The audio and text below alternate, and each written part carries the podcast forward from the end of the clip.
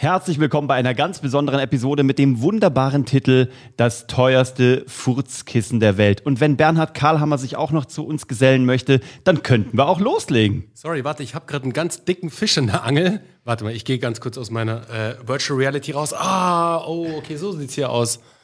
Oh. Wir sehen uns gleich äh, nach dem Intro. Gut, dass du nicht rot im Gesicht bist, aber wie, Alter.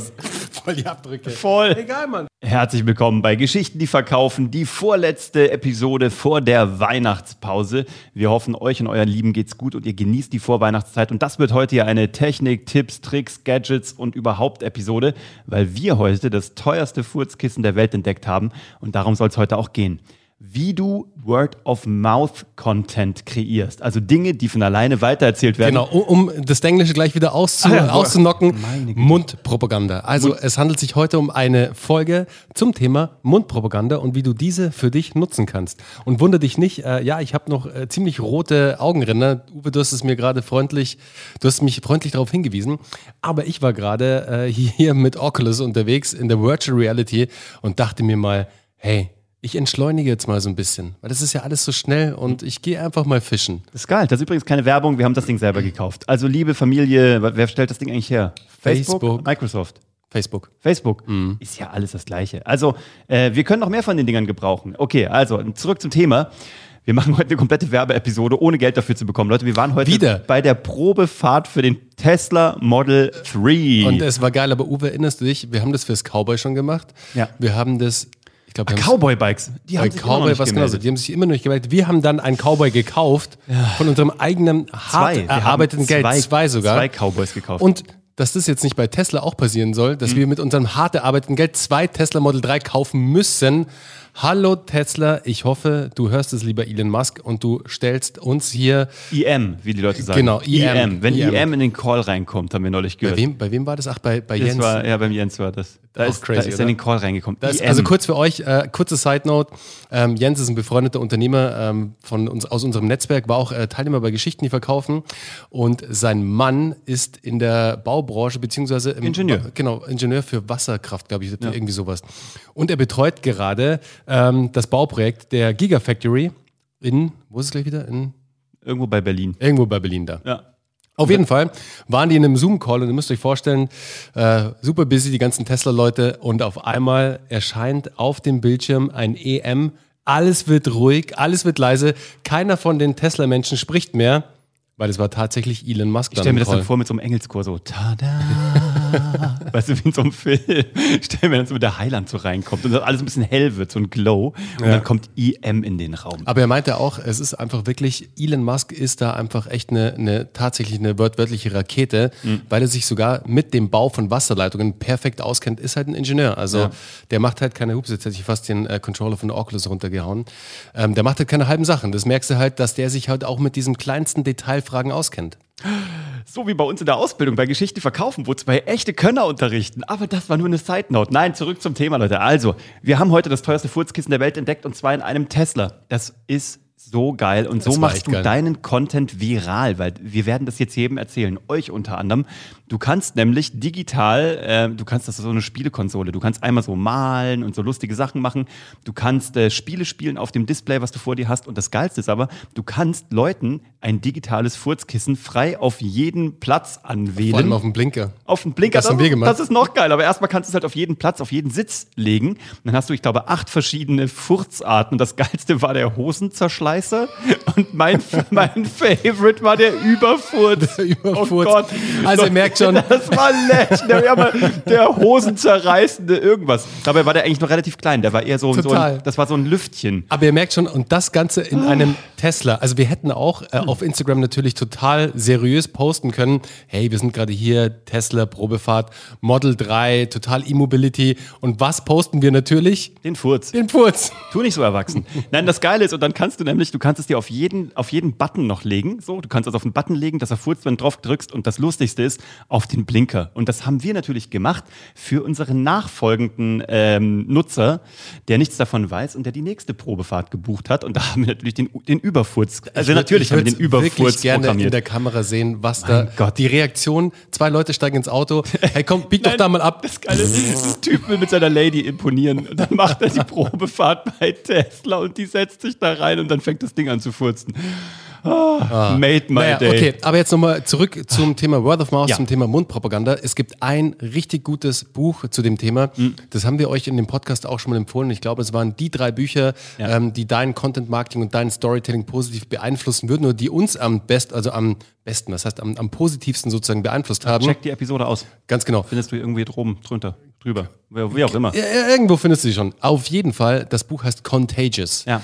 Und ist von Jonah Berger. Und da wird genau beschrieben, wie du es schaffst, sozusagen ähm, Word of Mouth zu inszenieren. Ja. Oft ist es ja by accident, also es ist gar nicht geplant gewesen. Ja.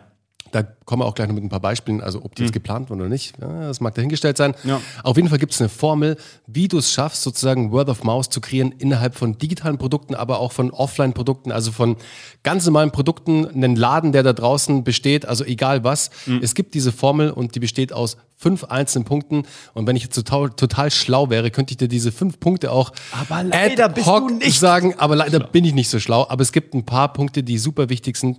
Und einer von den Punkten, die, die Jonah Berger erwähnt, ist das Thema ähm, Social Currency. Mhm. Und Social Currency ist einfach die soziale Währung. Das, was wir heute gemacht haben. Das, wir was haben wir das gemacht Furzding haben. geteilt. Ganz genau. Und die soziale Währung ist im Endeffekt, das kann sowohl positiv als auch, als auch negativ sein am Ende des Tages. Aber jetzt im positiven Sinne übertragen, Mhm.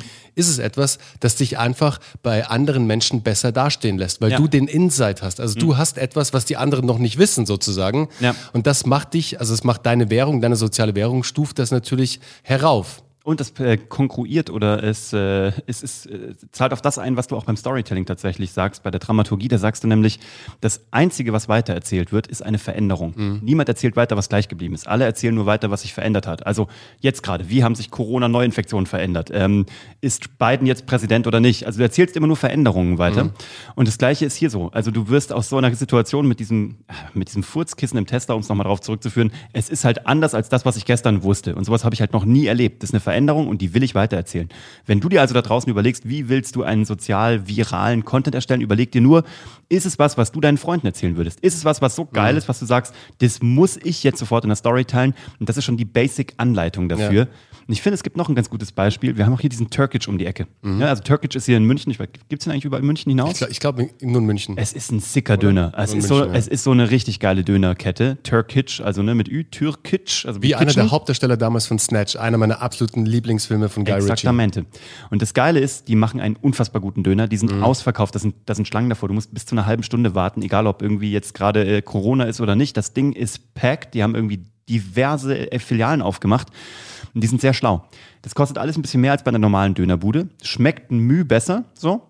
Und der Unterschied ist aber, dass sie es halt einfach geiler verpacken. Also sie, es sieht von außen ultra geil aus. Sie haben nämlich so schwarze Holzverkleidungen. Davor war nämlich bei dem Laden, der jetzt bei uns hier in der Münchner Freiheit, äh, Freiheit aufgemacht hat, da war auch ein Dönerladen. Der war aber niemals frequentiert. Der hat genau das Gegenteil gemacht davon, was du machen solltest, um viral zu gehen Ja, sozusagen. und das das Geile aber ist, was die gemacht haben, ist, die haben eine Trüffelsoße. Und weil das aber sich langweilig anhört, haben sie es Rich Kid Sauce genannt. Ja, und jetzt geil. geht natürlich jeder hin und will die Rich Kid Sauce, die 3 Euro Aufpreis kostet, auf einen Döner, der eh schon 6, 7 Euro kostet.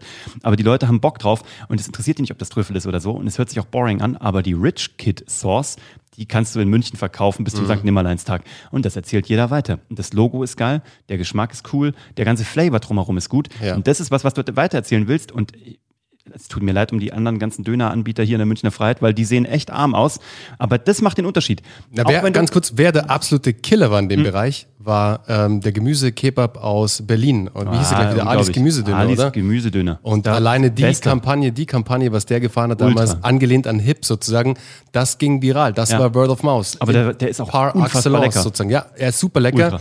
Aber der hat halt wirklich ähm, einen geilen Zug gemacht damals. Ich meine, Ja. der hatte auch, der hatte auch wirklich sehr gute Unterstützung von den Jungs von äh, Dojo Berlin, glaube Ja. ich. Das war eine ihrer ersten Kampagnen Ja. und die ging halt einfach voll ab.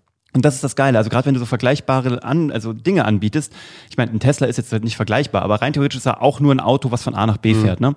Aber klar, sie haben jetzt auch voll elektrisch und bla bla bla. Also da ist natürlich ganz, die ganze Nummer ist aufgeladen. Aber so Kleinigkeiten wie zum Beispiel das Herbeirufen, das ist natürlich das, was du weitererzählst. Ne? Was ich auch jedem, also ich habe das meinem Sohn gezeigt, weil ich jetzt gesagt habe, wir interessieren uns gerade für einen Tesla. Äh, du kannst ein Auto herbeirufen. Du drückst ja. auf ein Knöpfchen und dann kommt das so aus der Parklücke raus zu dir rausgefahren. Ne? Das sind natürlich die Sachen, die erzählst du weiter und die machen deinen Content viral. Also gilt es auch für dich zu überlegen, gerade wenn du in einer vergleichbaren Situation bist, wo kann man was machen, was die Leute sich weitererzählen, was irgendwie so spannend ist, wie kann man das auch inszenieren? Was sie auch gar nicht erwarten am Ende genau. des Tages, weil du das Letzte, was du erwartest, wenn du in den Tesla einsteigst, dass mhm. du da ein Furzkissen findest. Jetzt ah, mal ganz im Ernst, aber genau darum geht's. Ja. Also wenn du da draußen gerade an deinem Produkt schraubst, an deiner Dienstleistung schraubst, dann versuch mal dran zu denken, was für was für Features oder was für einzelne Punkte könntest du angehen, mit denen da draußen keiner rechnet? Also niemand rechnet damit. Es muss auch überhaupt nicht damit zusammenhängen, sozusagen mit deinem Produkt. Es sollte natürlich darauf einzahlen, aber es muss nicht direkt zusammenhängen, weil mhm. siehe Tesla und Furzkissen. Was hat das damit zu tun, außer dass natürlich ein Furzkissen auf einem Sitz liegt? Und jetzt haben wir natürlich noch was vor. Im nächsten Jahr werden wir eine Werbekampagne machen ähm, die unerwartet sein wird, glaube ich. Es wird ein Mikrofon, also ein Megafon, darin wird eine Rolle spielen.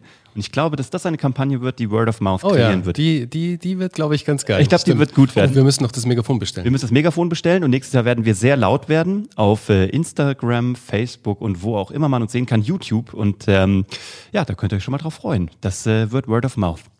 Und jetzt war es das eigentlich. Du kannst wieder zurück. Eigentlich, eigentlich war es das. Ja. Ich, ich gehe gleich wieder angeln. Du gehst Aber was ich mir gerade gedacht habe, Uwe? Um äh, sozusagen jetzt das Ganze noch äh, zu vervollständigen. Es gibt ein total schlaues Buch, da stehen diese fünf Punkte nämlich drin, außer äh, in Contagious bei Jonah Berger. Und das steht direkt hinter uns. Und das hebe ich dir direkt jetzt mal in die Kamera und hol's mal schnell. Ah, hatten wir lang nicht mehr. Dieser junge Mann hat ein Buch geschrieben. Es heißt Startup Hacks, was Unternehmen wirklich voranbringt. Im Redline Verlag von Bernhard C. Karlhammer. So, und jetzt, ihr wollt ja noch wissen, was die fünf Schritte sozusagen sind, die wir brauchen. Und zwar, was eine, äh, was Word of Mouse ausmacht, beziehungsweise was dein Produkt äh, zum Fliegen bringt äh, mit der Mundpropaganda. Und wie angesprochen war schon der erste Punkt, die Social Currency, also die soziale Währung. Der zweite Punkt ist der Auslöser sozusagen. Du brauchst immer einen auslösenden Punkt. Drittens, Emotionen. Viertens, du brauchst die Öffentlichkeit natürlich, die mitspielt. Und fünftens, den praktischen Nutzen. Und das, Leute, war's. Der praktische Nutzen eines Furzkissens erläutern wir dann beim nächsten Mal. Und äh, wenn ihr dabei sein wollt und das hören wollt, dann müsst ihr hier eigentlich nur auf Abonnieren drücken, uns eine Bewertung da lassen, wenn es euch gut gefallen hat. Ja, kauft dem jungen Mann noch zwei, drei Bücher ab. Das sind wunderbare Weihnachtsgeschenke. Und dann hören wir uns auch schon bei der nächsten Episode, die die letzte ist für 2020, unsere Weihnachtsepisode, in oh. der wir singen werden. Oh, oh Wie stimmt. versprochen. Du hast noch keine Ahnung. Wir machen ein Musical, okay? Ja, wir werden das Ding richtig, es wird richtig lustig. Oh, es wird besinnlich, es cool. gibt Kekse, Glühwein und äh, gib ihm. Bis zum nächsten Mal. Ciao. Ciao.